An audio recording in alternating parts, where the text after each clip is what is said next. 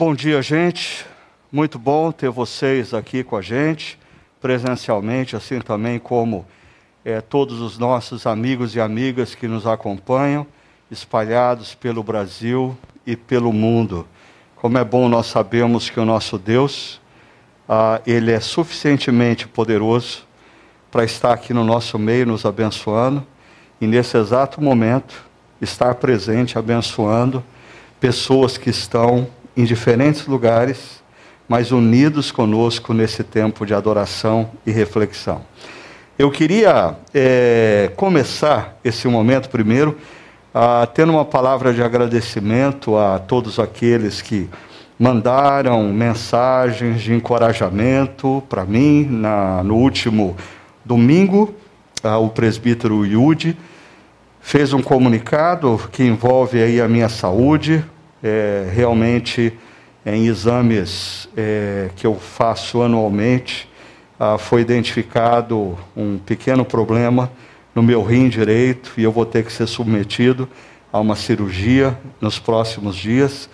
E enquanto essa cirurgia não é marcada, é devido a essas coisas que nós brasileiros temos que lidar com planos de saúde caríssimos e quando a gente precisa, a gente ainda tem que aguardar a boa vontade deles e até ter que negociar com eles. Então, eu estou aí na expectativa de, na próxima semana, ter essa data definida, a igreja vai ser certamente avisada, mas dizer para vocês que, assim, tanto eu, como Sônia, filhos, nós estamos realmente é, muito tranquilos é, e confiantes no cuidado e nos caminhos de Deus para as nossas vidas. Para nós, a forma como esse problema foi identificado já foi uma demonstração do cuidado de Deus. Né? Eu não tenho nenhum tipo de sintoma, nenhum tipo de dor, e se eu não tivesse me submetido a esses exames, eu não teria diagnosticado nada, e talvez quando começasse a sentir algum sintoma, é, seria pior.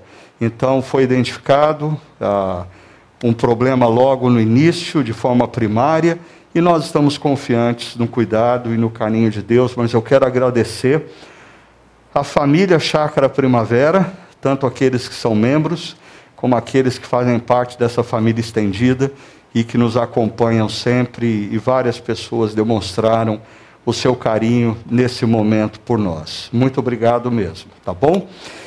E nós temos conversado, deixa eu ver se aqui na tela está ok.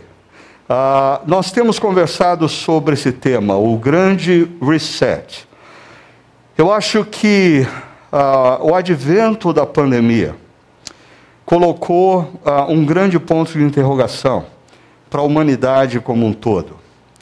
E seres humanos estão nesse momento é, se perguntando acerca do que deve ser o nosso futuro, a nossa relação com o meio ambiente, a nossa relação com a economia mundial, a nossa relação com a política e com as ideologias. Ah, parece que está tudo em discussão, está tudo sobre a mesa. Eu diria que isso não é necessariamente ruim.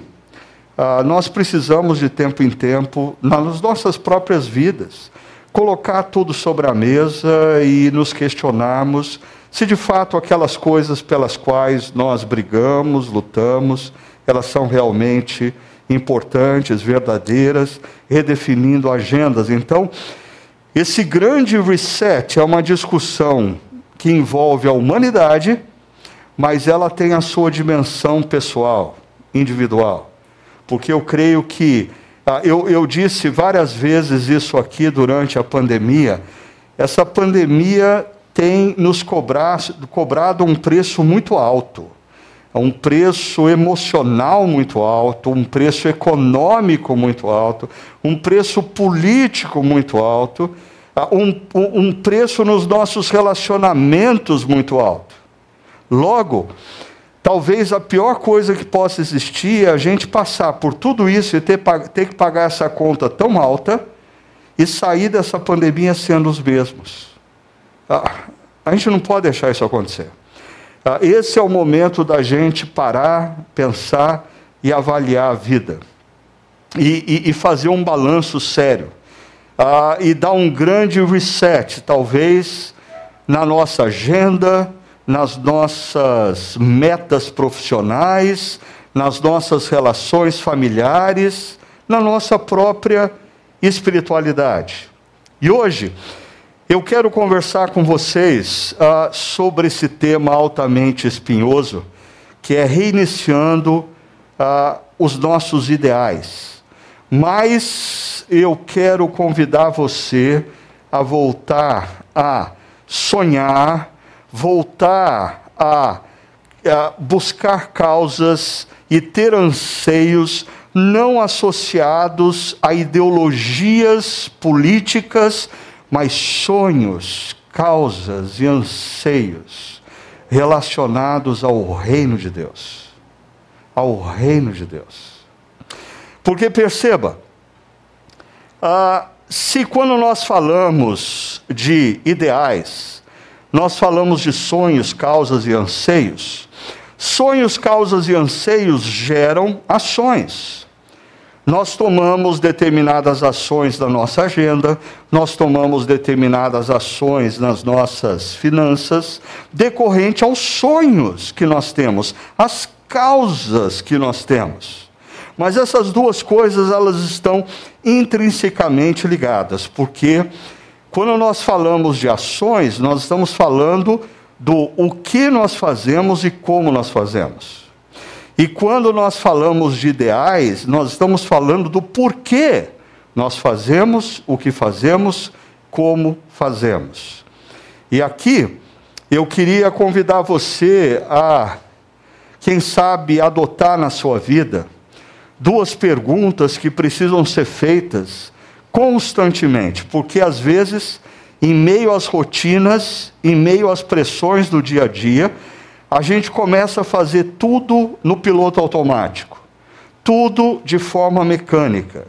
E essas duas perguntas são fundamentais para a gente acordar e perceber se o que a gente está fazendo é efetivamente importante, essencial ou não. Primeira pergunta é uma pergunta que nós fazemos das ações para os ideais e tem a ver com motivação. Qual é a minha motivação fazendo o que eu tenho feito? Qual é a minha motivação trabalhando do jeito que eu tenho trabalhado? Qual é a minha motivação? Que eu espero ter daqui 10, 15, 20 anos, agindo no meu casamento como eu estou agindo hoje? Ah, o que existe por detrás das minhas motivações, da maneira como eu estou lidando com os meus relacionamentos e com as redes sociais. A, a gente precisa parar de ser pragmático e, e pensar qual é a minha motivação. Porque talvez as suas ações revelem motivações erradas.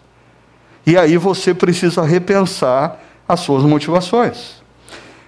Mas uma outra pergunta do lado inverso, daqui para cá. É uma pergunta que está relacionada à coerência de vida. A pergunta é: diante dos sonhos, das causas e dos anseios que eu tenho, as minhas ações são coerentes? Ah, diante de onde eu pretendo chegar na vida, o que eu estou fazendo hoje vai me levar lá? Ou talvez as minhas ações são tão incoerentes que eu preciso alinhar. Então, duas perguntas, uma motivação. Quais são, quais são as reais motivações por detrás das minhas ações? Quais são os meus sonhos, causas e anseios? E a segunda pergunta, coerência. As minhas ações, elas são correlatas, são coerentes ao que eu afirmo, é, sonhar, é, buscar e anseiar? Bom, dito isso, eu queria trazer para vocês é, a, o pensamento de Max Weber, que é um dos pais da sociologia, viveu ali no final do século XIX, início do século XX, e uma das principais, ou um dos principais objetos de estudo de Max Weber tem a ver com a compreensão do que existe por detrás das ações dos seres humanos, principalmente as ações na esfera social, ações ah, interpessoais.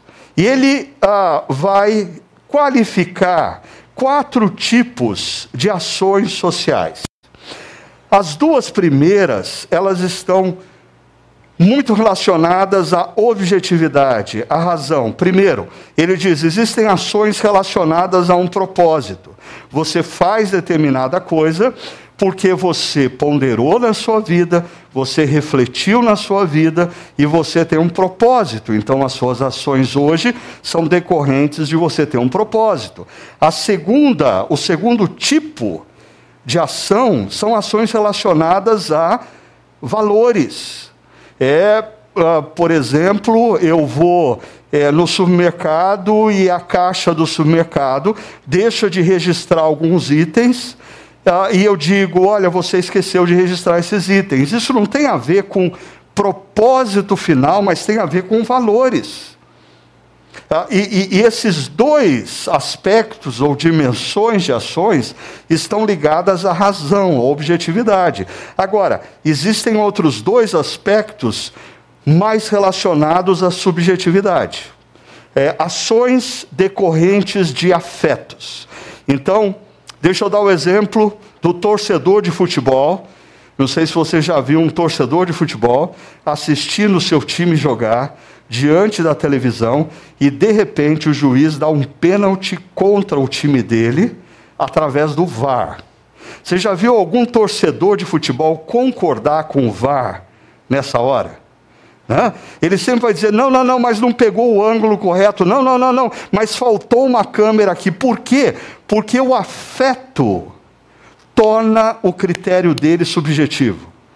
Ah, e torna perigoso a maneira como ele se posiciona, porque ele não está se posicionando de maneira objetiva. Afetos afetam, sendo redundante, o poder de, de avaliação dele. O mesmo acontece com a mamãe que é chamada na escola para conversar com a diretora, que diz assim para a mamãe: Olha, aquele seu filhinho querido, amável, aquele que você chama de anjinho sem asas, ele fez determinada coisa essa semana na escola. E a mãe, tomada pelo afeto, diz o quê? Não é possível. A senhora está falando do, da criança errada. A senhora tem certeza que está falando do meu filho? Por quê? Falta essa mãe objetividade. Ela está tomada pelo afeto. Ah, um, um, outro aspecto é quando as nossas ações estão relacionadas à tradição. É interessante como tradição tem tudo a ver com igreja. As pessoas elas assimilam hábitos e costumes, e aí quando você tenta propor uma mudança, a resistência é grande por quê? Porque aquela é uma ação racional? Não, aquela é uma ação associada à minha zona de conforto. Essa mudança altera o meu ponto na minha zona de conforto. E é interessante como tudo aquilo que nos confronta na nossa tradição, aquilo que a gente já tem como certo, e a gente se habituou a viver com aquilo, ah, num primeiro momento é tido como errado e uma ameaça. Perceba que assim, tradições, elas emergem muito rapidamente. E eu acho interessante como hoje, nas próprias redes sociais, esse fenômeno das pessoas viverem em bolha criam tradições porque as pessoas escutam, escutam, escutam, escutam, escutam, escutam, escutam, escutam a mesma coisa. De repente elas perdem a capacidade de escutar qualquer coisa diferente. E, e quando elas escutam algo diferente, a reação é agressiva, porque o diferente é uma ameaça se perde a capacidade de se ponderar na opinião do outro. Por quê? Porque eu estou tomado pela tradição da minha bolha social. Ah, Max Weber diz que a gente tem que tomar cuidado com essas formas de ações, porque dessas ações normalmente vêm atitudes agressivas e impensadas. Atitudes que depois de algum tempo a gente se arrepende de ter tomado. Por quê? Porque foram atitudes impulsivas. E quando nós pensamos na igreja e naqueles que se dizem discípulos de Jesus. Ora, deveria ser muito claro que as nossas ações elas estão baseadas ah, em propósito e valores. Por quê? Você já viu aqui esse gráfico em outras ocasiões, ah, e a gente afirmou: se você se diz discípulo de Jesus, se você se diz cristão, você precisa perceber o seguinte: você está afirmando, você está fazendo sempre uma afirmação. A verdadeira história, a verdadeira história é a seguinte: Deus criou o universo em perfeição, em harmonia seres humanos romperam com Deus Criador e gerou toda a desestabilização que está à nossa volta. Logo, o mundo que nós temos ao nosso redor não é fruto do desejo do Deus Criador para cada um de nós, mas ele é fruto das nossas ambições, fruto da nossa rebeldia, fruto da nossa autonomia que rompemos com Deus Criador. Mas o Deus Criador não nos deixou sozinhos na história. Ele escolhe um povo chamado Israel no Antigo Testamento e através desse povo ele envia o seu filho Jesus para entrar na história. E quando Jesus entra na história, ah, ele morre naquela cruz para pagar o preço, pagar o valor decorrente da nossa rebeldia. E ele ressuscita no terceiro dia, demonstrando que ele tem o poder de fazer novas todas as coisas.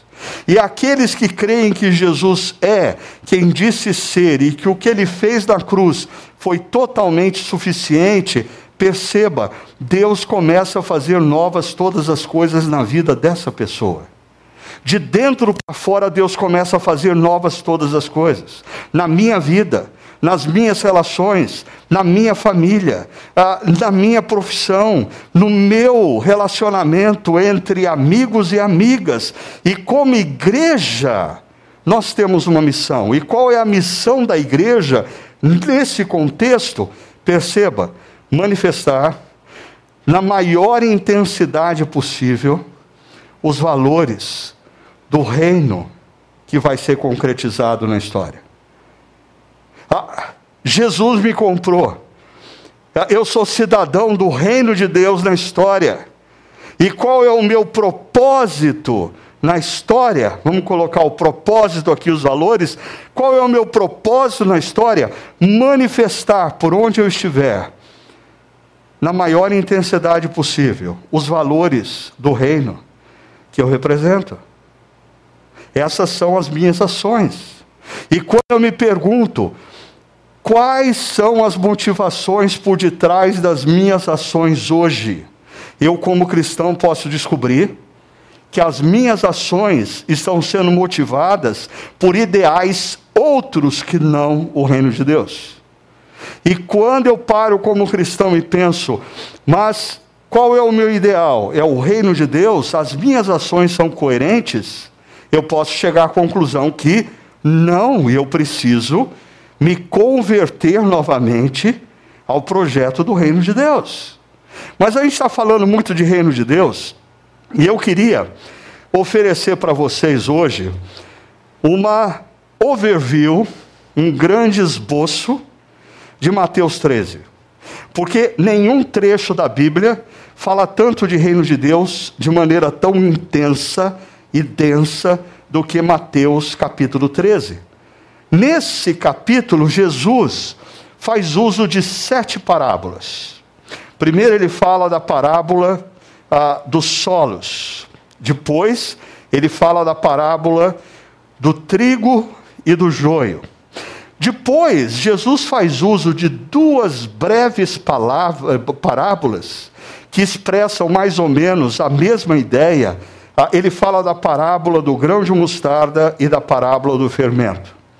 Aí Jesus repete a dose, usa duas breves parábolas que têm o mesmo sentido ah, quando fala da parábola do tesouro e da parábola da pérola.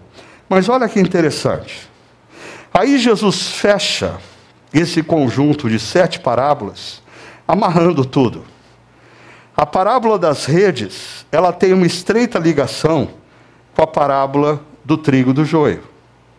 Então, você poderia imaginar aqui um, um grande suculento hambúrguer, aonde você tem os pães no lado externo, ah, e você tem o bom hambúrguer aqui com ah, uma boa dose de queijo cheddar. E você tem um excelente hambúrguer chamado Reino de Deus. Ah, é essencial você compreender isso se você se afirma discípulo de Jesus no mundo atual. Mas existe um problema nessa estrutura. A parábola dos solos não se encaixa. Ah, ela não só não tem paralelos dentro do hambúrguer, como ela não se inicia com uma frase típica que esses seis, essas seis parábolas se iniciam. O reino de Deus é como? Isso mostra claramente que Jesus aqui quer apresentar um conteúdo para aqueles que estão ouvindo, mas com a parábola dos solos, ele tem um propósito um pouquinho diferente e talvez mais confrontador. Eu vou deixar parábola, a parábola dos solos para daqui a pouco, e deixa eu conversar com vocês primeiro sobre essa parábola do trigo do joio e a parábola das redes, que ambas apontam para uma questão básica: o juízo do reino de Deus. Quando na história a justiça vai prevalecer? Quando na história o mal vai ser definitivamente extirpado e o bem vai prevalecer. Se você, como eu, que cresceu assistindo e acompanhando aí os heróis da Marvel, os últimos filmes da Marvel têm sido altamente decepcionantes para mim e para vocês, porque parece que o bem nunca vence. Ah, quando você pensa que o bem venceu, ah, surge, ah, assim, no final do filme, sempre o mal demonstra que ainda está presente. Você já percebeu isso? E aí você fala, vai ter continuação. O bem vai continuar lutando com o mal. Agora, olha o que Jesus diz sobre isso.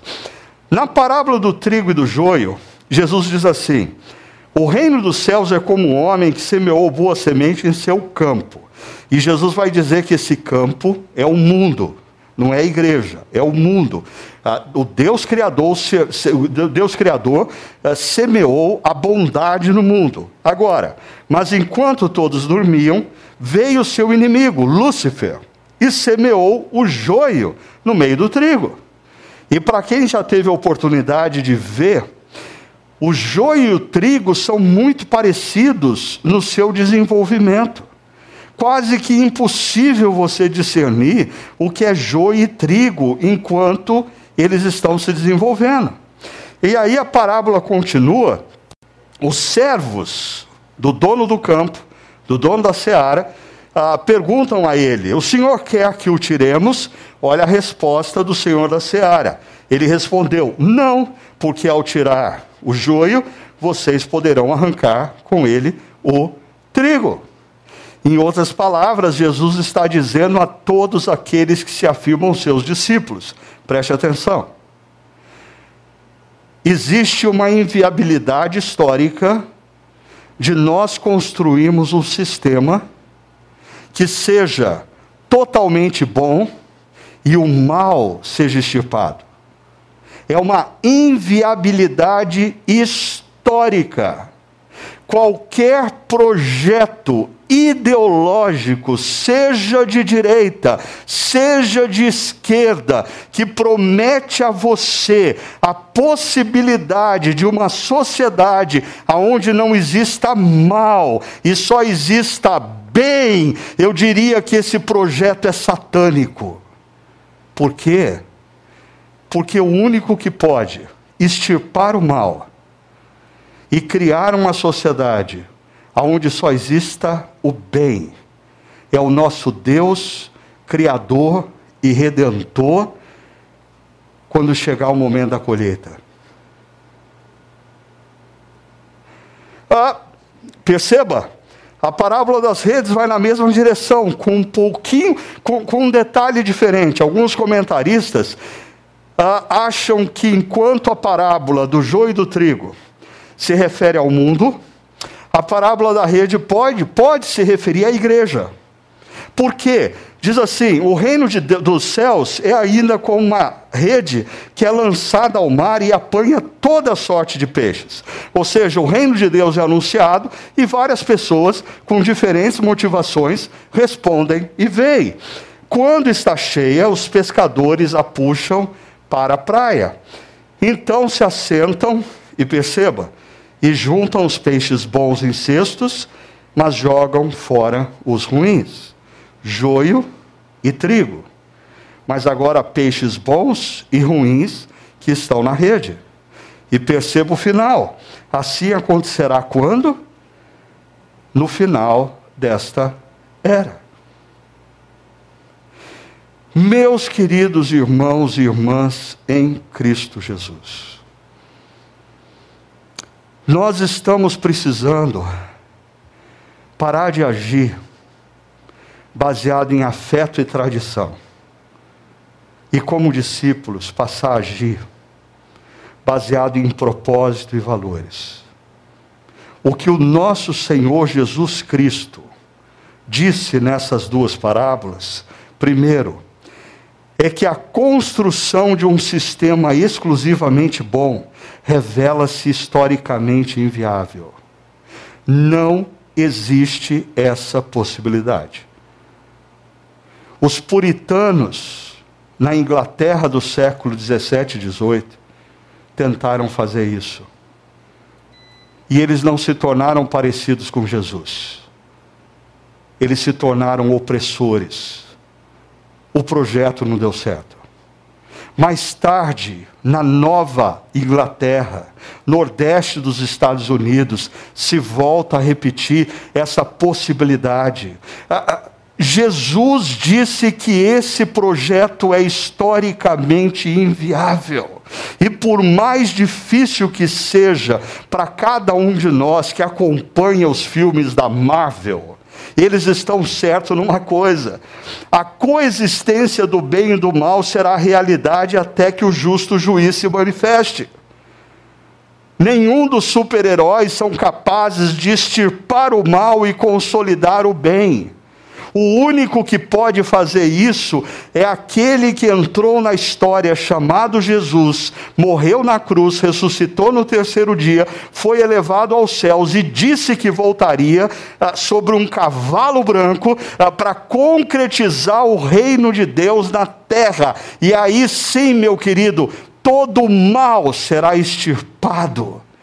E ele é capaz de construir um reino de justiça, paz e alegria no espírito. Enquanto isso não acontece, discípulos de Cristo precisam aprender a viver num mundo tenso,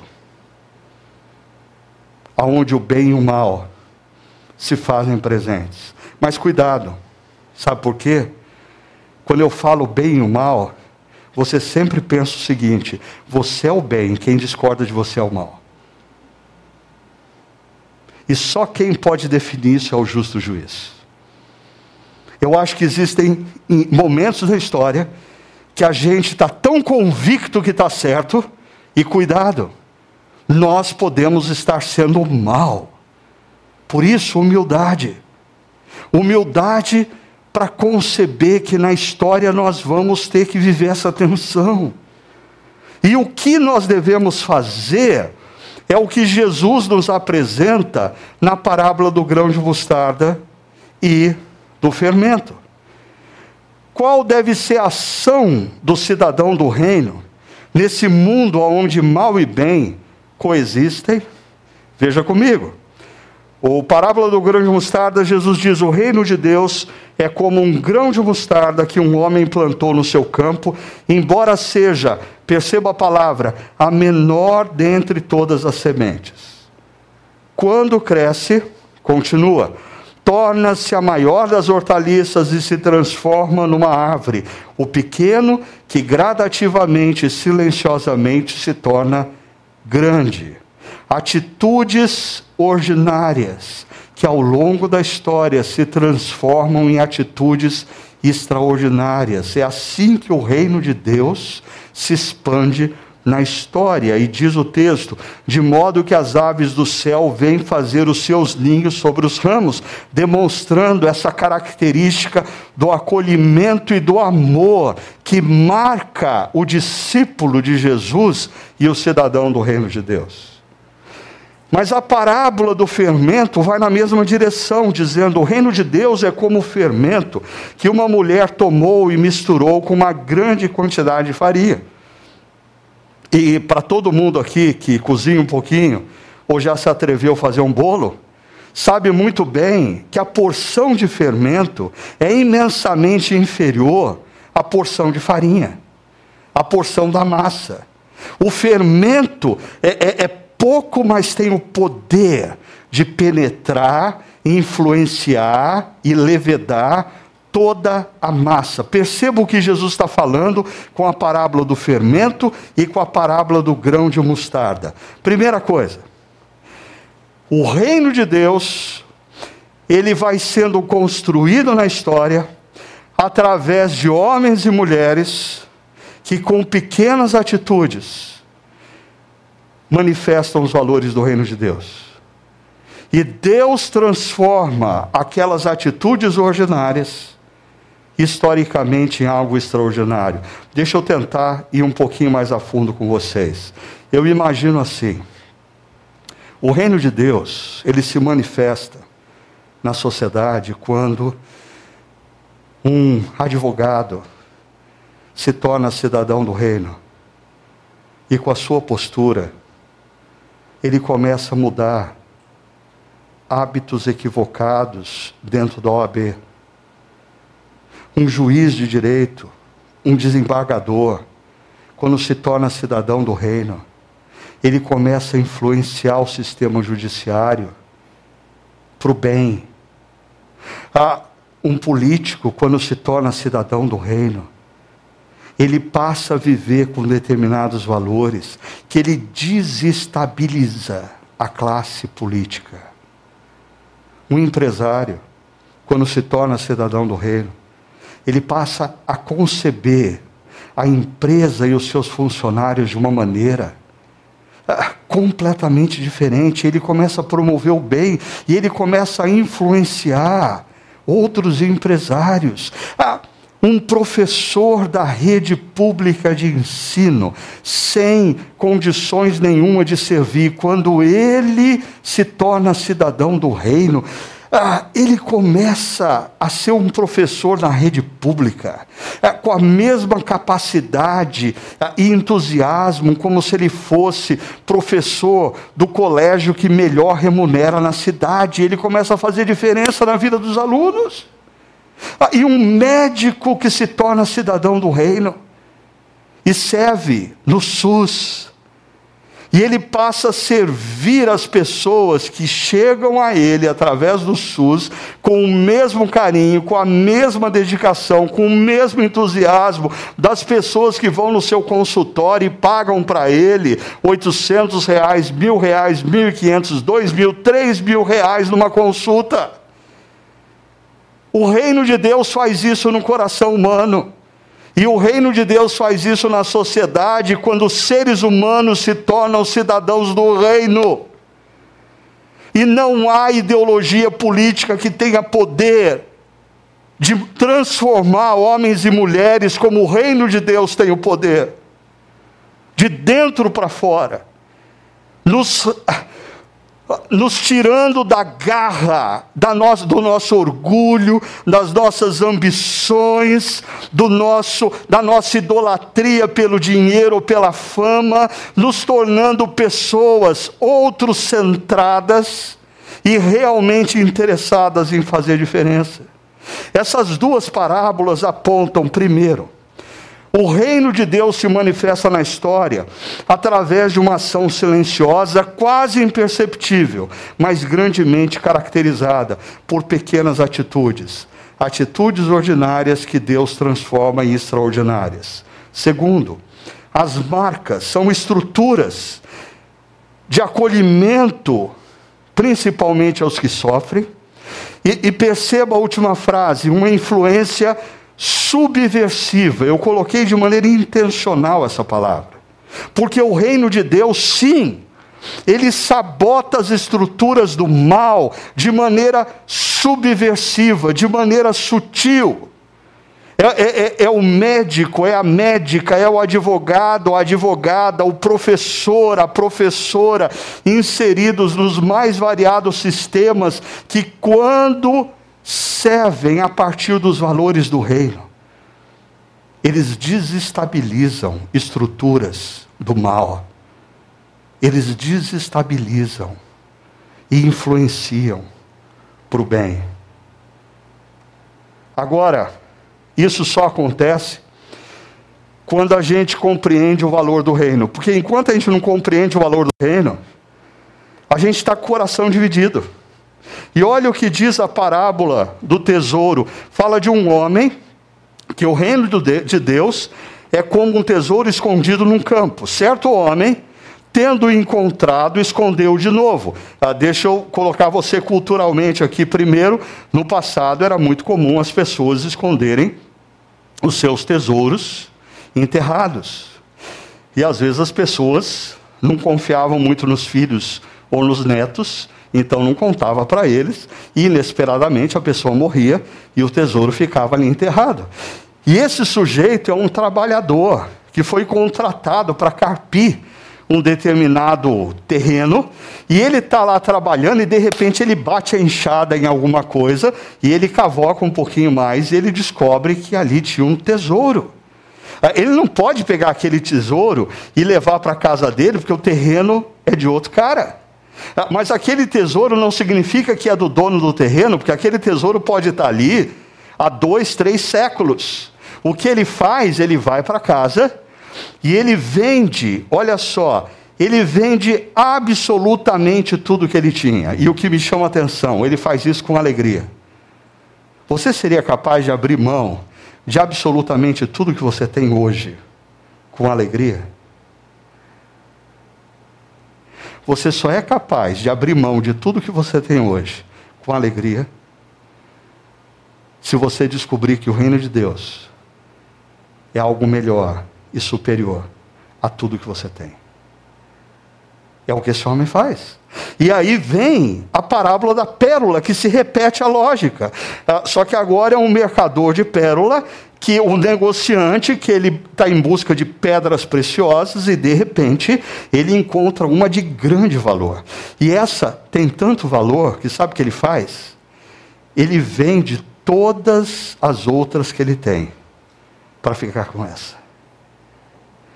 O que Jesus está querendo dizer é, é, é, é que quando nós não apenas ouvimos, mas entendemos o que o reino de Deus é, tudo o que você tem, que você está agarrado, se torna relativo diante do valor que você descobre, que é a vida com Deus. Quando, quando você descobre que absolutamente tudo que você tem é passageiro, quando você descobre que daqui 100 anos, se você está com um carro importado ou um carro velho, pouco vai importar. Quando você descobre que o seu sucesso profissional não vai perdurar 10 anos depois da sua aposentadoria. Quando você descobre que a titulação acadêmica que você tanto procura vai ficar na história quando seus olhos se fecharem para a história. Quando você descobre que a única coisa concreta é o reino de Deus e o reino que Deus está construindo e que ele vai concretizar na história com o retorno de Jesus Cristo, você quer o reino e você abre mão de tudo mais. É o que essa parábola diz. Diante da compreensão do reino de Deus, absolutamente tudo se torna relativo. Tudo que nós tínhamos como absoluto é relativizado quando a gente descobre o valor do reino e o reino de Deus redimensiona absolutamente todos os nossos valores. Dito isso, veja o quadro geral. Jesus está nos ensinando sobre o reino de Deus. E ele está dizendo o seguinte: olha, nós vamos ter que aprender a conviver no mundo onde o bem e o mal se fazem presentes. Mas como nós vamos viver? Influenciando. Sendo como um grão de mostarda, ah, com atitudes pequenas, mas que Deus transforma em grandes e influenciando estruturas. Ah, mas aonde eu vou encontrar motivação para isso? Me lembrando constantemente o grande valor do reino de Deus, porque às vezes nós estamos abraçados às coisas erradas, nós estamos abraçados às nossas vidas, à história e nos esquecemos do valor do reino de Deus que é eterno. Mas perceba, tudo isso muito interessante, mas e a parábola dos solos? Como ela se encaixa nisso aqui?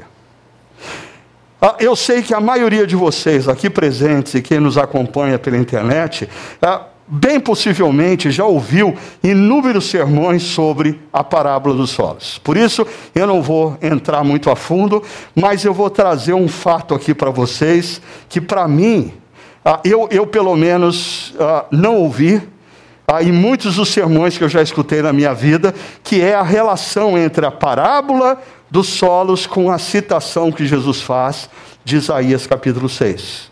Perceba, Jesus diz que essa é a parábola que fala sobre ouvir e entender o reino. E o entender aqui não tem a ver com compreensão racional, tem a ver com acolhimento no coração que transforma. Uma coisa é você ouvir acerca do reino. Nada do que eu estou dizendo para você hoje talvez seja novo para você. Você já ouviu muitas vezes. A grande questão é se você não apenas ouviu, mas acolheu no seu coração essa mensagem que transforma homens e mulheres de dentro para fora e que têm o poder de iniciar um processo de transformação no meio que a pessoa vive e na sociedade que ela se encontra.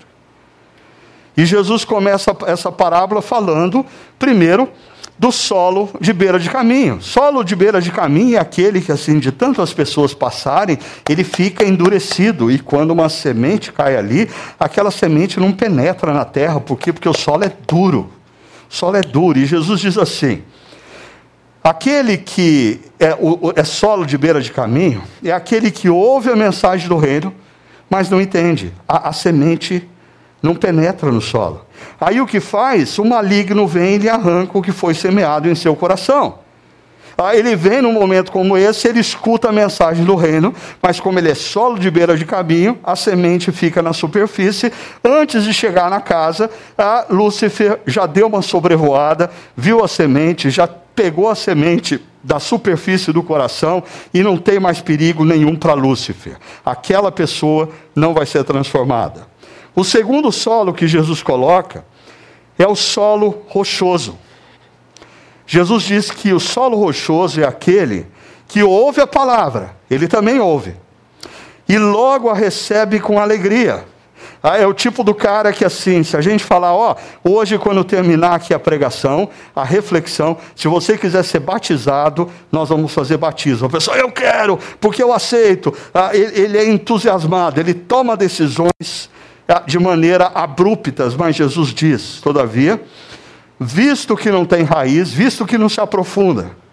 Está 10, 20, 30 anos na igreja, mas não cresce em maturidade. Está 10, 20, 30 anos na igreja, ouvindo as mesmas coisas, mas não aprofunda a fé. O que Jesus diz? Quando surge alguma tribulação, quando surge o desemprego, quando surge a perda de alguém querido, quando surge uma pandemia, quando os prédios das igrejas são fechados, quando surge uma situação complicada, o que acontece? Abandona, sucumbe. Por quê? Porque não tinha profundidade. O terceiro solo é o solo com espinhos. Jesus diz que o solo com espinhos é aquele que ouve a palavra, mas a preocupação desta vida. E essa palavra preocupação tem a ver com paixões dessa vida. Podem ser paixões relacionadas a coisas, podem ser paixões relacionadas a títulos, podem ser paixões relacionadas ao prazer, podem ser paixões relacionadas à ideologia. Tudo aquilo que você passa a se agarrar que, que não é o reino de Deus, mas a preocupação dessa vida e o engano das riquezas a sufocam, tornando-a infrutífera. E aí vem o último solo.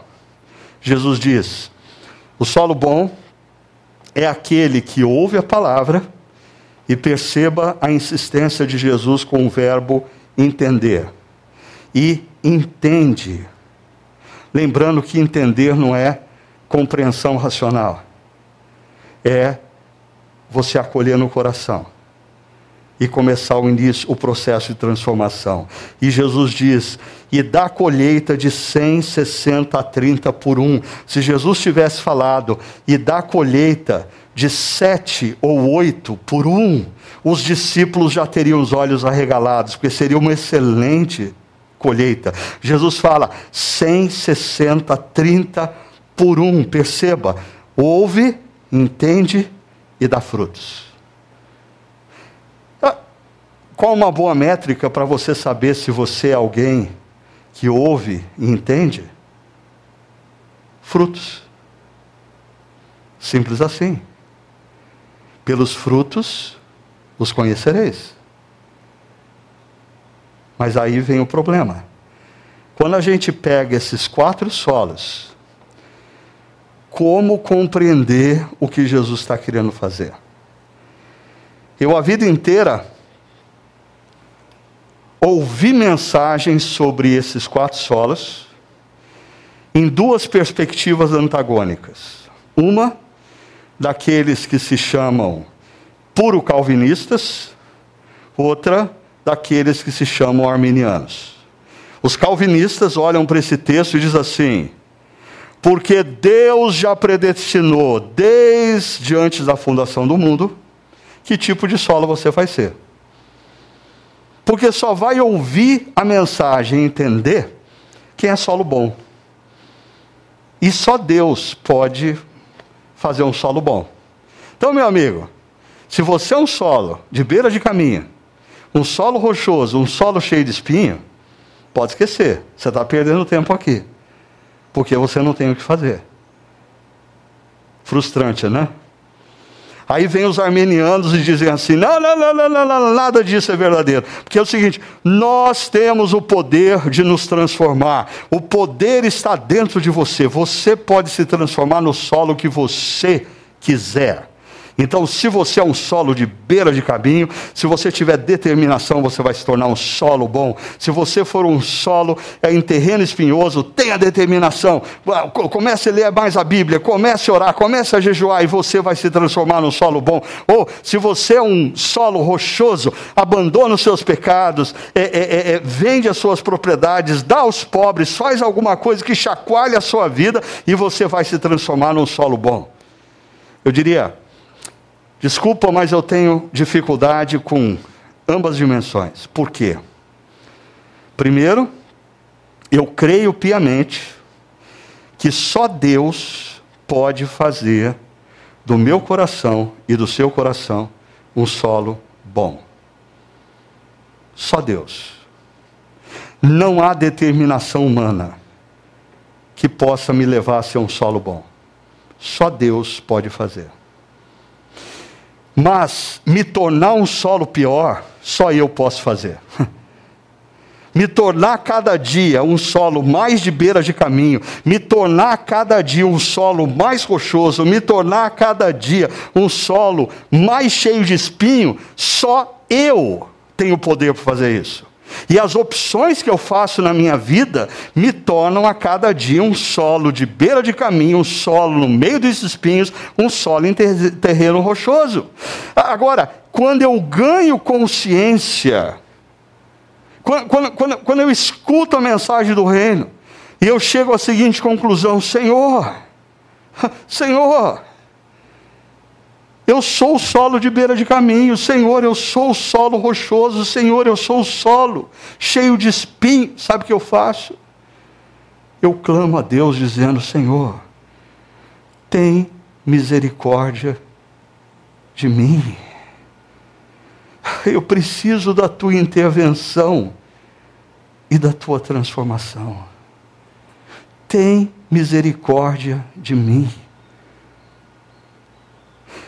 E é interessante porque Jesus faz menção do profeta Isaías, capítulo 6, e devido ao tempo eu não tenho como aprofundar a questão, mas Jesus faz uso do texto da Septuaginta ah, existe uma diferença histórica entre o texto hebraico, que você encontra em Isaías 6, depois você pode conferir como Jesus cita, e o texto da Septuaginta. O texto hebraico é um texto que Deus está falando para o povo: Eu tornei o coração de vocês duro. Eu tornei vocês povo que não vai conseguir ouvir. Deus está falando isso para aquele povo que ia ser deportado para a Babilônia. Mas o texto que Jesus cita ah, tem um viés diferente. Deixa eu mostrar para vocês e a gente encerra. Olha só. Nele se cumpre a profecia do profeta Isaías. Nesses solos que escutam a mensagem não entende, nele se cumpre a, profe a profecia de Isaías. Ainda que estejam ouvindo, vocês nunca entenderão. Ainda que estejam sempre vendo, jamais perceberão. Mas agora Jesus começa a mudar o texto.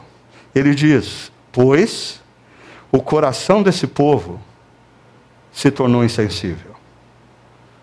Esse povo fez opções ao longo dos últimos 18 meses, ao longo dos últimos anos, que tornou o coração dele mais parecido com um coração de beira de caminho.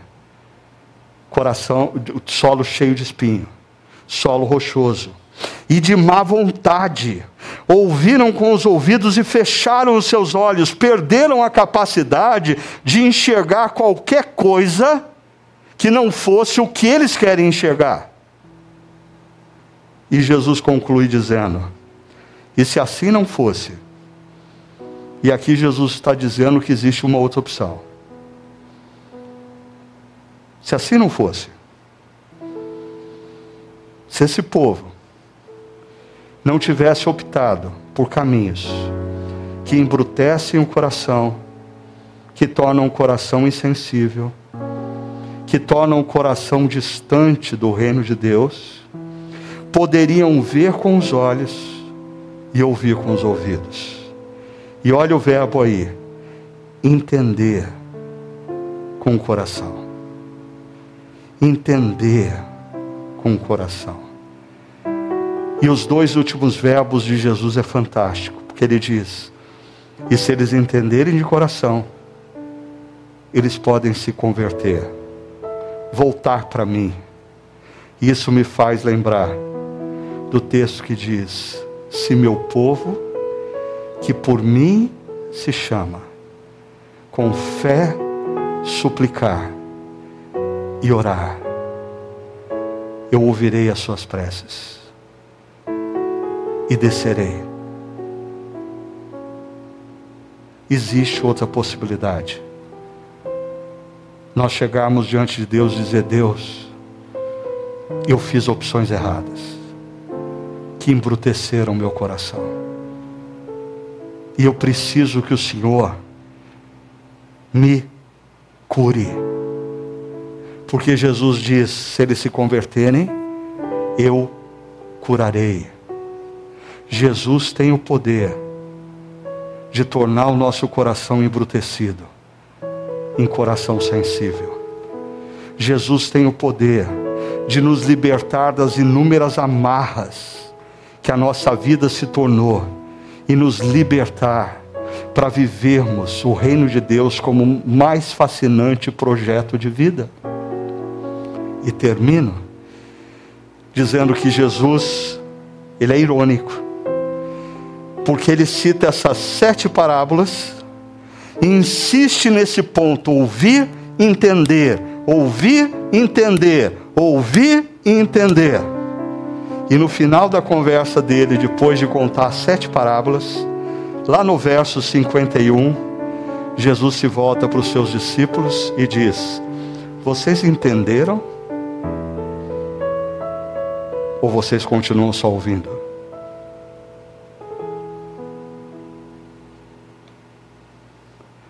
Qual é a pergunta que o Senhor Jesus, que está no nosso meio, faz hoje para nós? Meus filhos e filhas, vocês entenderam?